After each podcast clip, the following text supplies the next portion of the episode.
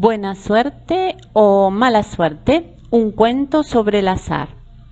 Un hombre muy humilde vivía con su hijo en una pequeña casa de campo, con un caballo. El animal era su bien más preciado, ya que lo utilizaban para trabajar y para cargar con la cosecha. Pero un día el caballo saltó la verja de la cuadra y se escapó. El vecino se acercó para decirle Lo siento mucho, vecino, qué mala suerte has tenido, con lo necesario que era ese caballo para ti. Sin embargo, él le miró y respondió con total serenidad Buena suerte o mala suerte, quién sabe.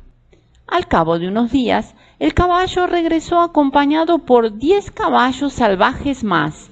El vecino al verlo le dijo al hombre Menuda suerte ahora podrás volver a trabajar con tu caballo y criar o vender los otros.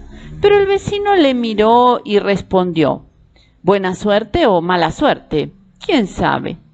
Poco después su hijo se cayó de uno de los caballos salvajes que intentaba domar y se rompió una pierna. Su vecino exclamó, ¡Ay, qué mala suerte! Con lo mayor que eres, a ver ahora cómo vas a trabajar sin la ayuda de tu hijo. Pero él una vez más le respondió, buena suerte o mala suerte, quién sabe. Más tarde se declaró una guerra con un país vecino y el ejército fue reclutando a todos los jóvenes del lugar. El hijo del vecino tuvo que alistarse y el suyo no fue al tener la pierna rota.